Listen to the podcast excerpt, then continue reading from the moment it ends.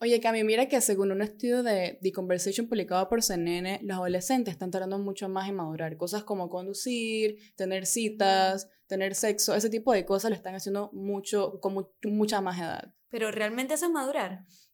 No sé qué es madurar.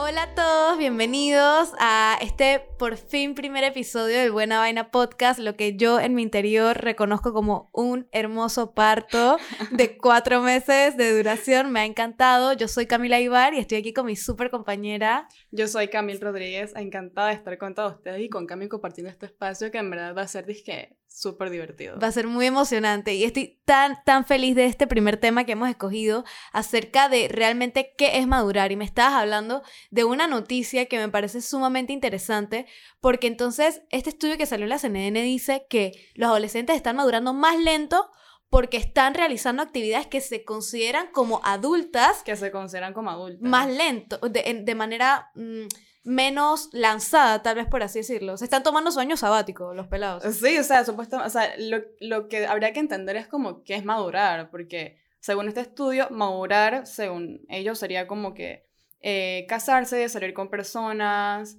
eh, no conducir, estudiar, terminar la carrera, ese tipo de cosas, pero la realidad es como que hay muchas personas que trabajan, tienen, tienen hijos, tienen una familia, manejan, y son maduros, o sea, realmente hay que madurar, ¿no? ¿Y qué pasa con las personas que no tienen el carro, no tienen los hijos, no tienen en la casa y esos no maduran? ¿En qué momento? ¿En qué momento? O sea, tal vez madurar se ha vuelto como esa, como esa meta eh, muy muy tangible, muy como física de objetos a las que estamos intentando llegar cuando tal vez por ahí no va la vaina, o tal vez yo siento que por ahí no va la vaina. Yo creo que más que nada es como esa definición que nos hicieron creer que era madurar. Porque muchos adultos maduros que no tienen como esa, diría, responsabilidad, porque, o sea, ¿qué es realmente madurar? Tú sabes, es como que para mí madurar es darme cuenta que yo tengo que ser responsable de mis acciones y que hasta cierto punto nadie sabe nada. Es como que todo el mundo está intentando lo más que puede hacer las cosas, pero la realidad es como que ¿Tú estás seguro es de que eso? Yo estoy madurando porque no sé nada, ¿ok? Entiéndeme, ¿ok? No sé nada. Entiende que no sé nada, estoy improvisando. Actually, estoy improvisando en todo. Este es mi momento de maduración. Mira que yo estaba buscando definiciones de madurar y me llamó un poco la atención. Oye, tú eres bien investigativa. Me gusta investigar.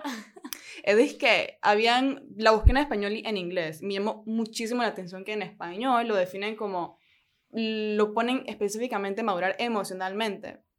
Dice que significa evolucionar y ser autónomo a nivel personal sin que ello signifique alejarse del mundo.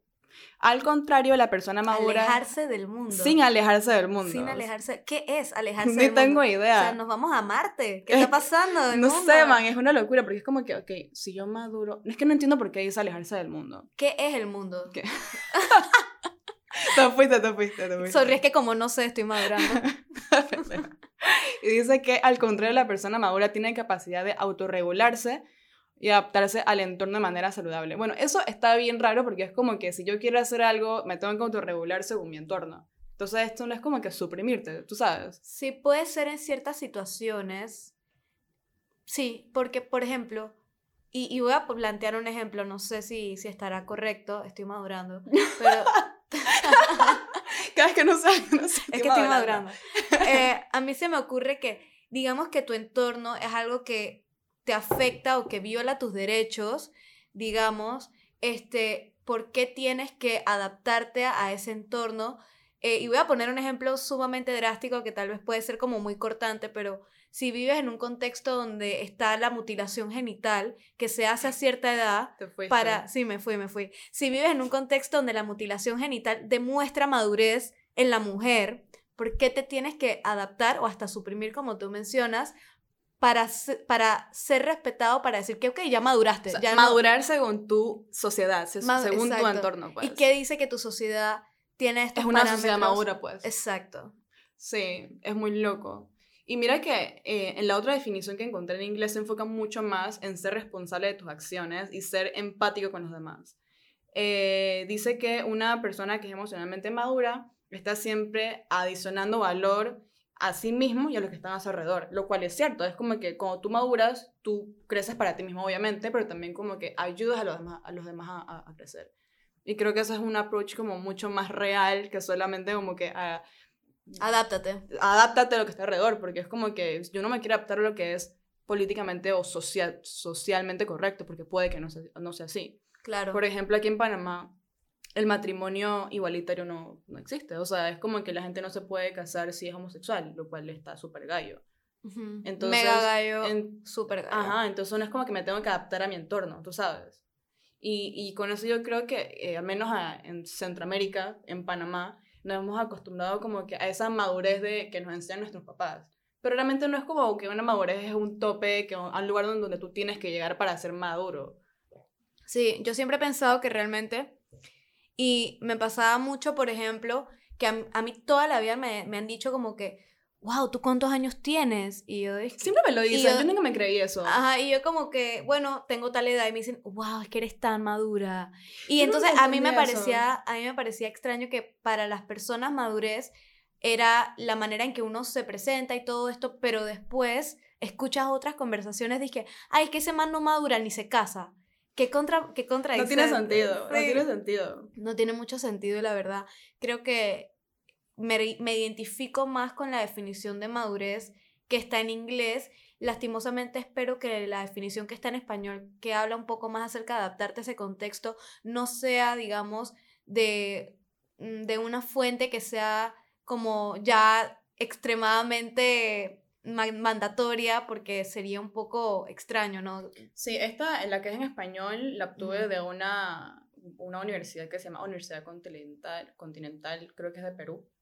Y eso es muy raro, pero igual creo que sí define, no sé si acertadamente, pero el pensamiento que se suele tener, en, a menos en, Latinoamérica, pues. Sí, eh, eh, a mí me preocupó mucho que cuando esto, cuando llegó la pandemia, el gobierno no sabía qué hacer con la educación y todo esto, este, CERTV, que es el, pues, el canal del gobierno, empezó a sacar unas clases eh, que se daban por radio y por televisión en ciertos horarios específicos de ciertas materias específicas. Y hubo una profesora que dijo que sí, bueno, cuando ustedes crezcan y tengan su carro, y es como, y yo en ese momento, ah, y ahora me lo recuerdo porque estamos hablando del tema, yo en ese momento pensé, ¿por qué crecer tiene que estar anclado a tener un auto? Yo creo que tiene ¿Por qué crecer no tiene que ver con, este, tal vez cuando ustedes crezcan y logren sus metas? Ya, no sabemos de qué metas estamos específicamente hablando. Es la meta que el niño, la niña o ese adolescente que te está escuchando identifique como propia, ¿no? Es que yo creo que también ahí pienso, pues, ella se puede haber referido como esa... Ella está madurando, por eso está madurando, ella está madurando. Más que nada como, como que ese auto representa un tipo de responsabilidad. Pero eso sí puede como guiarse un poco como lo que tú dices, que, que es como material, lo cual no es el objetivo. Sí, a mí no, no me gustó mucho eso porque siento que como... como docentes, y, y, me meto en ese grupo porque digo, nosotras gestionamos educación y promovemos educación crítica, para mí el papel de un docente nunca tiene que ser imponer como eh, un resultado de vida específico. El docente tiene que dejarte experimentar y curiosear y, ¿sabes? Sí. explorar. Solamente un comentario rápido para no seguir como la línea de educación, porque te juro que nos podemos hablar, ah, podemos hablar horas de ah, esto. 100%. Algo que me gusta mucho sobre el tema de la educación es que eh, te permite, debería, no como imponer tu pensamiento como, como tú dices, sino más bien abrir esa oportunidad de crear mucho más. Más, más ideas, más pensamientos, más conceptos. Entonces, esta idea de, de madurar ha cambiado demasiado. Por ejemplo, mis papás cuando ellos tenían 23 años se casaron. Yo tengo 25 y yo jamás me veo casada a mis 25, ni siquiera me veo casada a los 27 años. Entonces es muy loco, pues. Y, y, y no Casados sé y con hijos. Casados y con hijos. Mudándose a una casa, comprándose vainas. mudándome, sí, pero es como que... es como que, wow. ¿cómo, ¿Cómo tú crees que es como un joven de 25 años, de, de, nuestra edad, como... ¿Cómo tú describir, te describirías a ti como en este momento de, de, madurez. de proceso de maduración? Porque yo creo que todo el mundo en todas sus etapas de vida está madurando. Claro.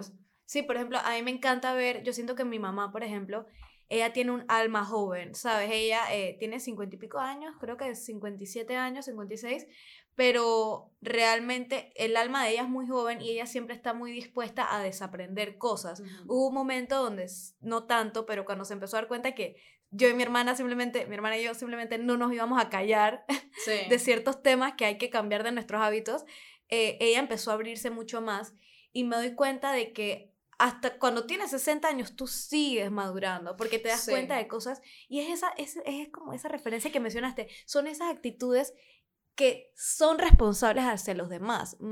Creo que por ahí se va. Y bueno, yo, así como, yo tengo, ¿cuántos años tengo? Creo que tengo 25. Tienes 24. tengo 24. Tienes 24, yo tengo 25. Ok, tengo 24. te voy a creer, te voy a creer. Pero bueno, ¿cómo, ¿cómo, tú te ves? ¿Cómo tú describirías, tipo, a un joven de 25 años en esta etapa de maduración? Bueno, creo que la, la maduración, la amortición, creo definitivamente que obviamente esto cambia para el contexto de cada persona. Definitivamente creo que la madurez es algo muy, muy propio de cada uno, pero yo en mi experiencia personal creo que es teniendo muchísima empatía con todos los que me rodean. O sea, hago el esfuerzo muy conscientemente de ser empática. Y sabes, a veces, eh, voy a a veces voy a fallar, pero definitivamente para mí la madurez es totalmente empatía y es algo que he logrado aprender gracias a nuestro proyecto educativo. Realmente desde el 2018 yo siento que soy una persona totalmente diferente y a veces me da demasiada pena decirlo, pero yo antes juzgaba buco. Me explico, yo antes miraba a alguien y si no me gustaba lo que primera vez decía, lo, lo primero que yo escuchaba de esa persona era, era, es que, ok, ya en verdad, esta persona... O sea, tú inventaste de que el cáncer... No, yo no inventé el cáncer, el cáncer a veces me parece un poco muy fuerte. a mí no me gusta esa... Tengo ciertas opiniones, pero definitivamente antes yo juzgaba como que a esta persona dijo esto, ya no, ni siquiera me voy a atrever a hablar con esta porque whatever. No te cuestionabas de que por qué será, cuál es el contexto de esta persona. Ahora, ahora es algo que hago totalmente a conciencia y me esfuerzo en hacerlo con todos, hasta con las personas que me tratan mal, eh, que digo, en, en, redes sociales hay gente que trata mal a la gente, definitivamente no lo juzgo, es como que, oye, ok.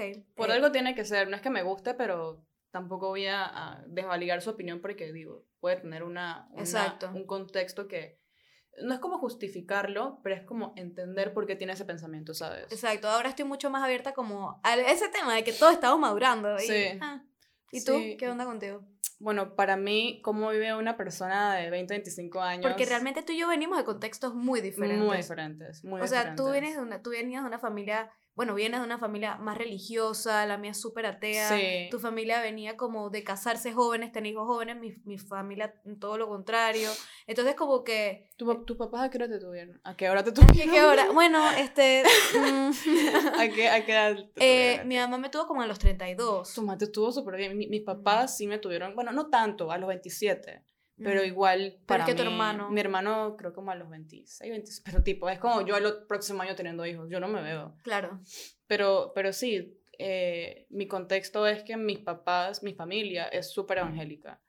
O sea, es como que yo tenía que ir a la, a la, iglesia todos los domingos, tenía que estudiar la Biblia, no podía cuestionarla porque así era y that's it. O sea, un cuento. De hecho, si tienes dudas, estás mal. Dudas de, de Dios. Estás dudando en serio. Yo dije, sí, estoy dudando. Pero bueno, anyways, como yo me veo con 25 años, como un joven de 25 años, específicamente, bueno, no sé en el mundo, pero en Panamá, en Centroamérica, pienso que es como que primero está, está intentando como encontrar ese balance entre lo que decidió estudiar y lo que le gusta, porque usualmente es como que, man, entro a la, escuela, salgo de la escuela, me gradúo de la escuela y, y ya tengo que escoger una carrera una vez sin tener una experiencia como que de explorar que me gusta, tú sabes. Entonces, en eso tú tienes que terminarlo y después ver qué te gusta. A la vez de eso, buscar disque estabilidad financiera. Que a ti no te explican esa vaina que eso es importante. Pues como que tú no tienes que ser millonario ni nada, ni ser experto, pero tienes como que buscar la manera de que tus finanzas funcionen. Y eso es muy importante. Entonces, a la vez, intentar buscar, no es que intentar buscar o sea, vivir bajo videos de YouTube de cómo cocinar arroz, cómo usar Excel.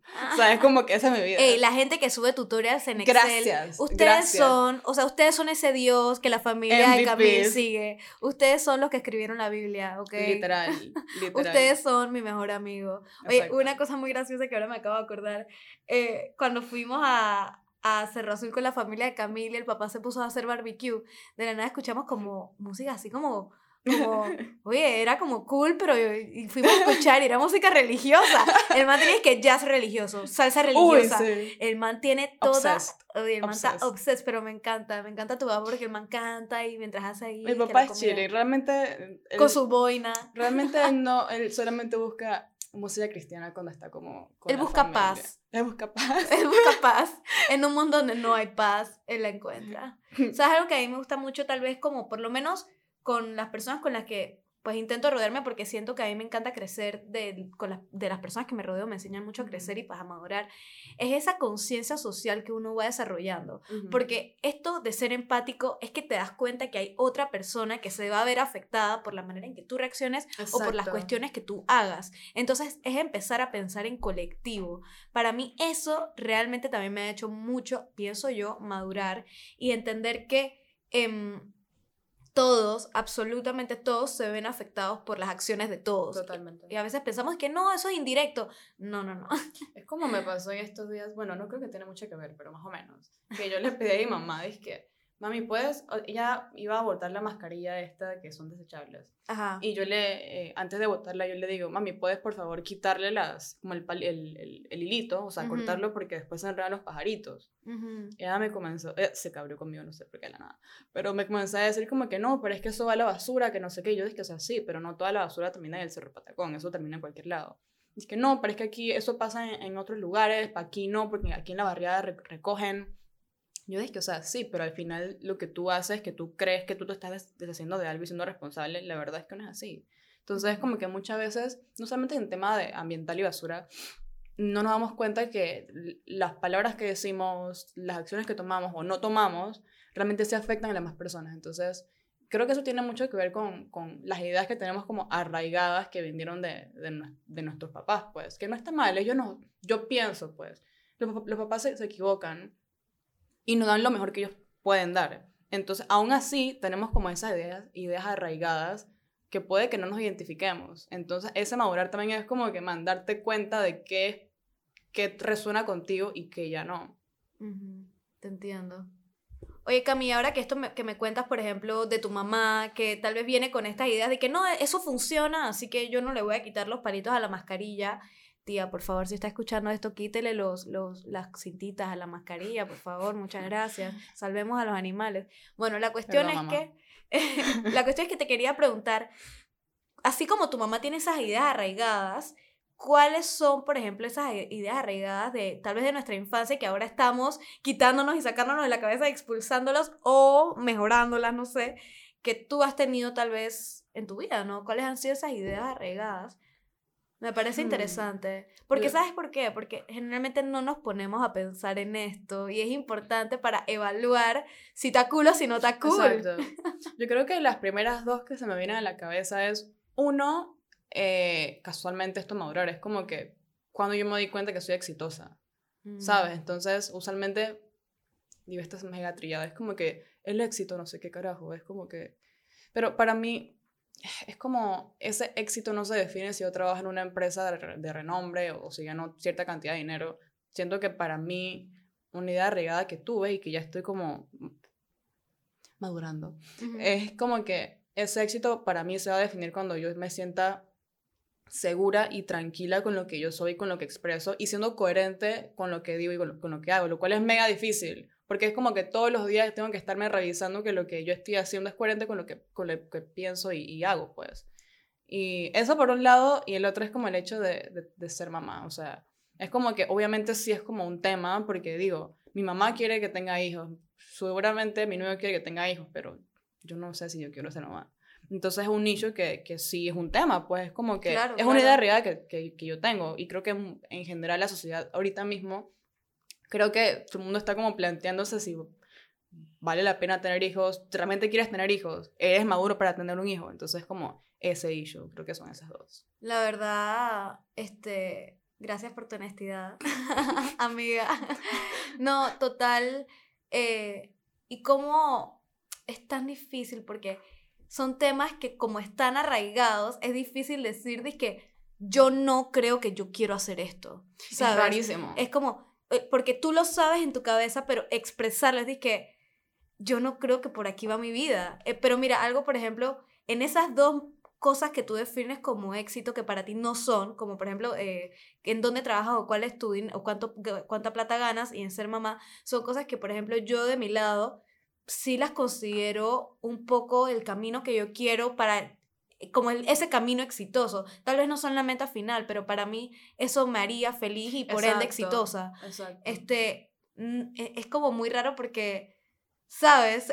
sí piensa lo tuyo, pero respeto que para ti eso no representa éxito. Entonces, tal vez te, tal vez te preguntaría, para ti realmente, ¿qué sería como ese éxito, no? Porque si no son esas dos, yo sé que hay un montón más, pero para ti, ¿qué diría? Es que, ok, tengo, cumplí mis 35 años, o sea, en 10 años, y en 10 años esta es la manera en la que yo veo que yo sería exitosa.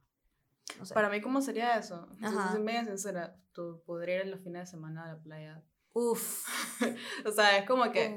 Creo que sería como, para mí el éxito sería poder tener estabilidad económica y estar tranquila, que creo que en este momento la tengo, pero es como, no, no la tengo, estoy, sí la tengo, pero es como que no estoy donde me gustaría estar totalmente, y lo cual es natural. Porque digo, tengo 25 años, acabo de empezar mi vida, ¿sabes? Pero sí me veo como que full segura de mi estabilidad financiera y siendo totalmente independiente. O sea, yo me veo exitosa siendo independiente y totalmente segura. Creo que eso es algo con lo que la gente se puede relacionar realmente. Y definitivamente si estás escuchando esto, piensa, yo creo que este es un buen, es un buen espacio para pensar y sentirte acompañado o acompañada pensando eh, cuáles son esas ideas que están arraigadas en lo que es madurez dentro de tu familia o dentro de tu vida y para ti tal vez no significan eso. En mi caso, por ejemplo, tal vez sería, a ver, es una pregunta un poco difícil para mí porque yo siento que en mi familia me dieron tanta libre albedrío que tal vez yo no tenía ninguna meta, ¿sabes? Yo me gradué de la escuela sin idea de qué era lo que me gustaba y lo que no me gustaba, porque creo que me habían dado tanta libertad que tal vez me faltaba ese, ¿sabes? Ese, oye, este es tu camino, tal vez me hacía falta eso. Creo que... Mm, Alguna que tuviste, no tiene que ser una que tienes ahorita mismo. Bueno, una idea arraigada con la que sigo luchando es que los gringos son unos imbéciles. wow. O sea, de verdad yo vengo de una familia mm, que tiene bastantes ah, comunistas. claro, claro. En mi familia hay mucho, mucho comunismo. Y digo, vienen, ¿sabes? Vienen de Cuba, de Chile, han pasado por dictaduras, por exilios, todo eso. Entonces, definitivamente hay una carga histórica en mi ADN que se veía en mi casa y se escuchaba en mi casa. Por ejemplo, a mi papá le enojaba que yo escuchara música en inglés. Qué random, Y en Panamá todo, el mundo. O sea, todo el mundo escucha música en inglés. Entonces crecí escuchando música de Silvio Rodríguez, Fito Páez, esta gente súper intelectual que pasó por todas estas luchas y toda la cosa. Cuando yo en verdad quería escuchar Hannah Montana. ¿Entiendes? o sea, perfect. You gotta work it. No, no, no, you get it right. We're all in this together. Yo quería escuchar esa música y la verdad no me dejaban. Yo entraba a mi cuarto a ponerme audífonos con mi MP3, que era como un USB. ¿Te acuerdas del MP3? 100% me acuerdo del MP3. 100%.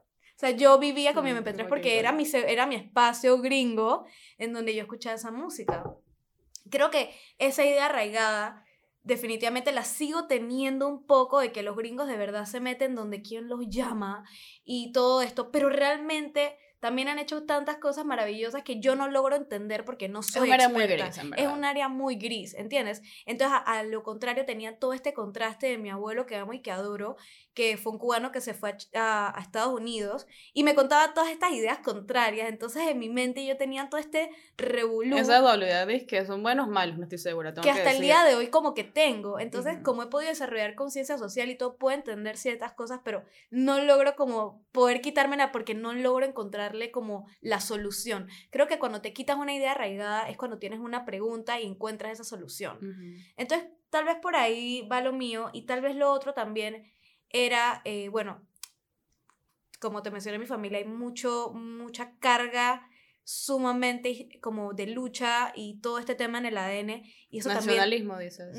No tanto. Trae como tal vez mucha mucho resentimiento de algunas personas específicas de mi familia que yo soy muy cercana o era muy cercana. ¿Y qué pasa? Eso te trae muy poca estabilidad emocional. Entonces son personas que, oye, o sea, ¿sabes? Tenían como bipolaridad o cuestiones así que no se trataban. Entonces tal vez la idea arraigada que yo tengo es que ir al que ya me la quité por completo, que ir al psicólogo o tomarte pastillas eh, es de locos. Me explico, porque cuando mi familia se pelaba es que eres que tómate tus pastillas, loco, de nada. Y realmente eso no es positivo para nadie. Ni para el que está sufriendo el tema de salud mental, ni para, la, ni para ti, porque chuzo, estás empeorando la situación. Sí, es, es como si la estuvieras juzgando una vez porque es así. Exacto. Es como una condición que es natural que, que una persona lo... Y que está haciendo cosas eh, malas, 100%. Pero a la vez la idea arraigada que yo tenía era que yo apenas veía a alguien con un pisco de locura, yo me alejaba porque no, este está loco. Pero eso lo he cambiado totalmente desde mis, yo te atrevo a decir desde mis 18 años, yo hice un cambio de chip total porque vi cosas y cambié cosas en mi vida y fue que a los 18 años yo dije, ok, la gente que está teniendo eh, situaciones, este, inestabilidades mentales, no están locas. Y eso fue una idea arraigada que me quité, la verdad.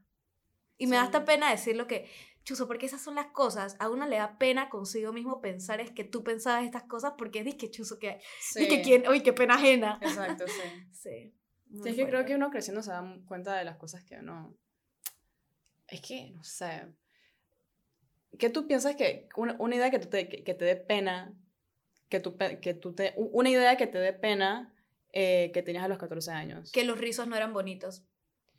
Yo, eso era un tema. Porque yo estaba en una escuela y es que sumamente yeye. Y ahí todo el mundo está, o sea, la queratina, la vaina, la cosa. Y yo literalmente me hacía mi trenza, mi cola y que nadie me viera los rizos.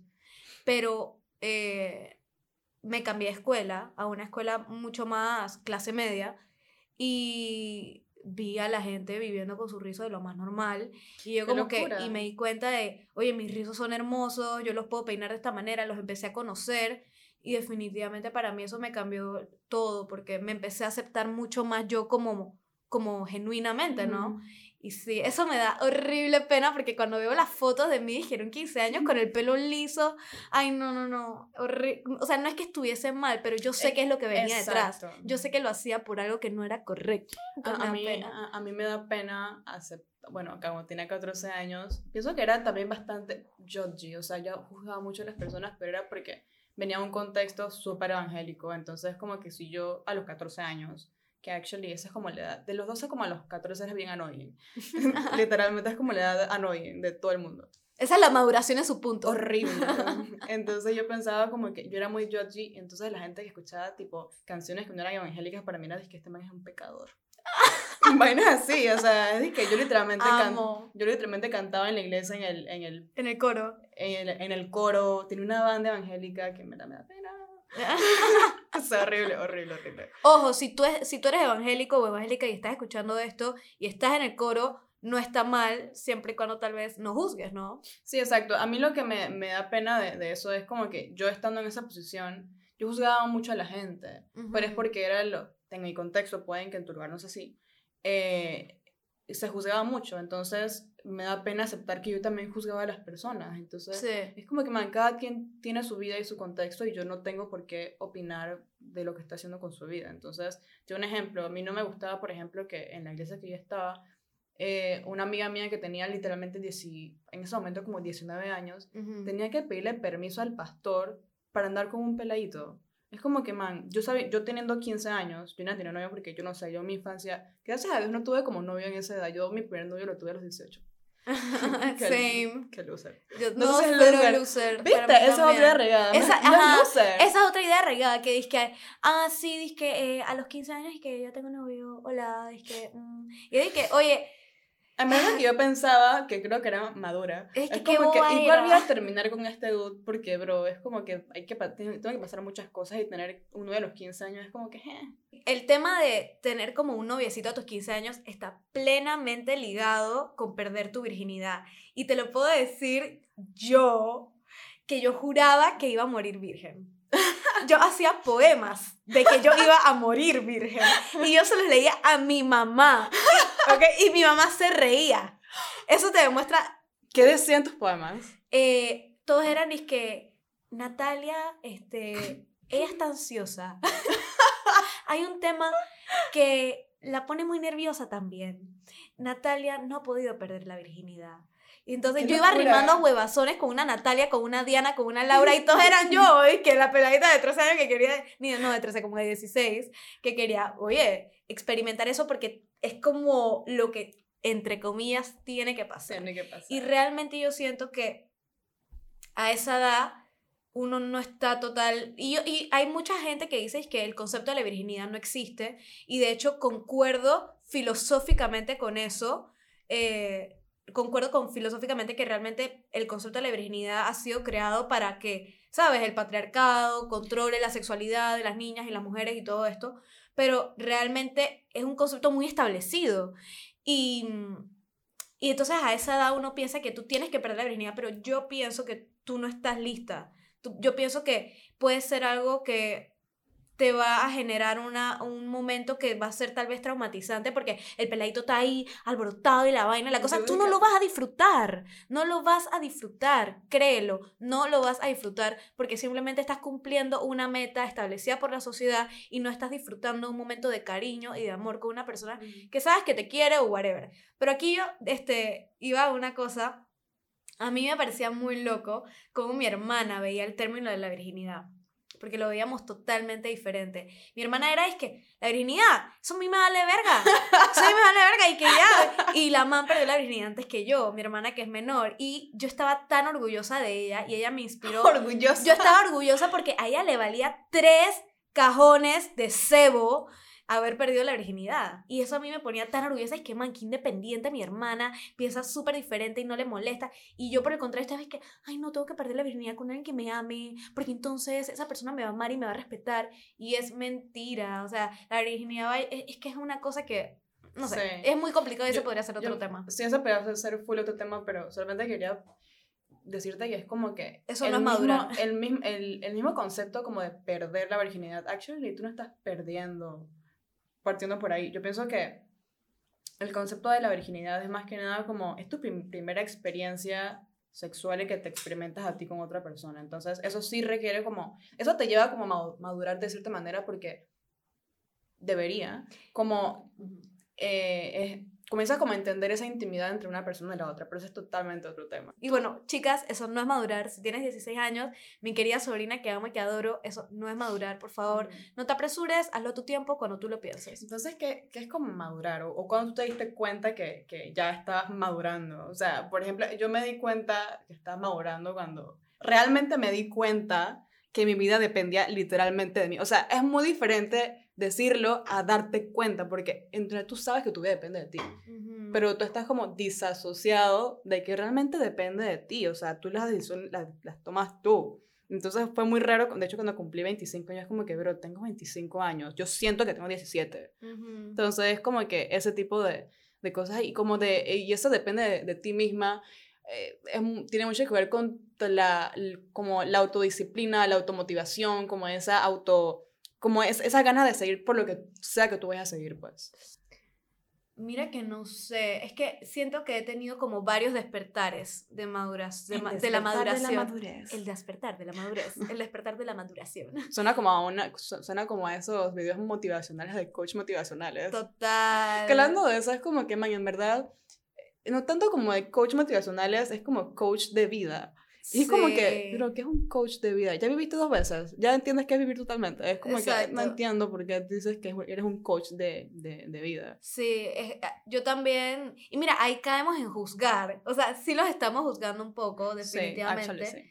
Eh, me voy a dar el permiso como de decir que en verdad yo también me hago esa pregunta, como que, ¿qué es ser coach de vida? O sea, es como que, eh, amigo, que tú sabes qué es lo que yo quiero en mi vida. Exacto. O sea, Es que no sé, a mí en lo porque yo tengo que personal- confiar en que tú sabes mejor que mm, alguien cerca mío de mis amistades cómo debo vivir mi vida. Exacto, sé. o sea, a mí en lo personal no me gusta como ese mega positivismo que es como que, de que tú puedes, como que yo sé que yo puedo, pero en verdad es difícil, pero no sé, es como raro, no sé. Entonces creo que con el tema de los coach motivacionales es como que, a ver, puedo madurar sin pagarte. Puedo bueno, sin pagarte. Puedo madurar sin pagarte, o sea, eh, es posible. Yo creo que hay demasiada información en internet que te puede ayudar y que puede resonar contigo. O sea, yo creo que más que nada como el autodescubrimiento, pero tiene mucho que ver con si tú realmente quieres como automotivarte, pues. Es, como que al final tú puedes tener un coach de vida, pero el man no te va a resolver la, la vida, lo tienes que hacer tú. Sí, sería súper interesante en algún momento traer a un coach de vida, entrevistarlo aquí en el Buena Vaina Podcast, hacerles preguntas, entender ellos qué piensan en nuestras consultas, porque estoy segurísima que, que muchísima gente no entiende realmente uno, ¿qué gana el coach de vida? Dos, ¿cómo se certifica? Tres, ¿son psicólogos no son psicólogos? ¿Qué está pasando aquí? Cuatro, este, ¿cómo atienden a las personas? O sea, realmente como entender a, a fondo qué es un coach de vida. Y de nuevo, ¿te necesitamos para madurar? O, o sea, ¿qué, ¿qué onda, no? Y la verdad, este episodio me ha gustado muchísimo. Como conclusión, es, para mí es impresionante las diferentes formas en que cada uno ve su madurez y su éxito. Sí definitivamente hay unas, como tú dices, hay unas definiciones que me resuenan más que otras y ahí es donde queda de uno de elegir cuál. Em, yo creo y me voy por el lado de que madurar es ser empático y pensar en colectivo y saber de que tus acciones eh, tienen repercusiones en, en, los demás. Este, y sí, la verdad es eso. Sí, yo pienso que lo que más me gustó de, de todo lo que pues estuve leyendo y lo que estuvimos conversando es que madurar al final no es que tú tienes una edad para madurar o tú tienes que llegar a una meta para madurar, porque al final en cada etapa de tu vida tú estás madurando. O sea, cuando tú tienes 17 estás madurando, cuando tienes 25 estás madurando, madurando. Entonces tienes como diferentes etapas en que tú maduras. O más que nada es como que estás como consciente de lo que está pasando y te haces responsable por eso, pues. Y a la vez como que al final te la cagas y aprendes. Entonces creo que otra cuestión de madurar es como que darte cuenta de que cagártela y, equivocarte es lo que va a hacer tu vida como más interesante. Porque, porque qué pereza hacer todo bien y qué pereza no equivocarse. Porque es como que no hay, si te equivocas y, y, te martillas por eso, no vas a tener una segunda oportunidad contigo mismo, pues. Y lo que más me incomodó fue ese tipo de cosas como de ideas arraigadas que seguramente a lo largo de toda nuestra vida vamos a tener que estarnos gestionando y revisándonos, revisándonos a nosotros mismos. Y, y nada, sí creo que, que madurar tiene más que ver como con sentirte cómodo contigo mismo, con lo que estás haciendo y con lo que piensas. Ser como coherente con esas dos. Total, total, 100%. Así que si estás escuchando esto, espero que te haya funcionado como un espacio también para dialogar con nosotras. Este, estamos en redes sociales como arroba buena vaina podcast, nuestros productores como Coyote Streaming. Definitivamente, muchas gracias a todos los que estuvieron escuchando. Déjanos en redes tal vez cuál fue ese pensamiento eh, nuevo que tuviste acerca del concepto de, de, la maduración. La maduración. Es que yo lo veo como el meme del gatito. la maduración. Estoy en la maduración. en la maduración. En la maduración, sufriendo la maduración. Así que sí, chicos, que les vaya súper bien y un abrazo. Abrazo.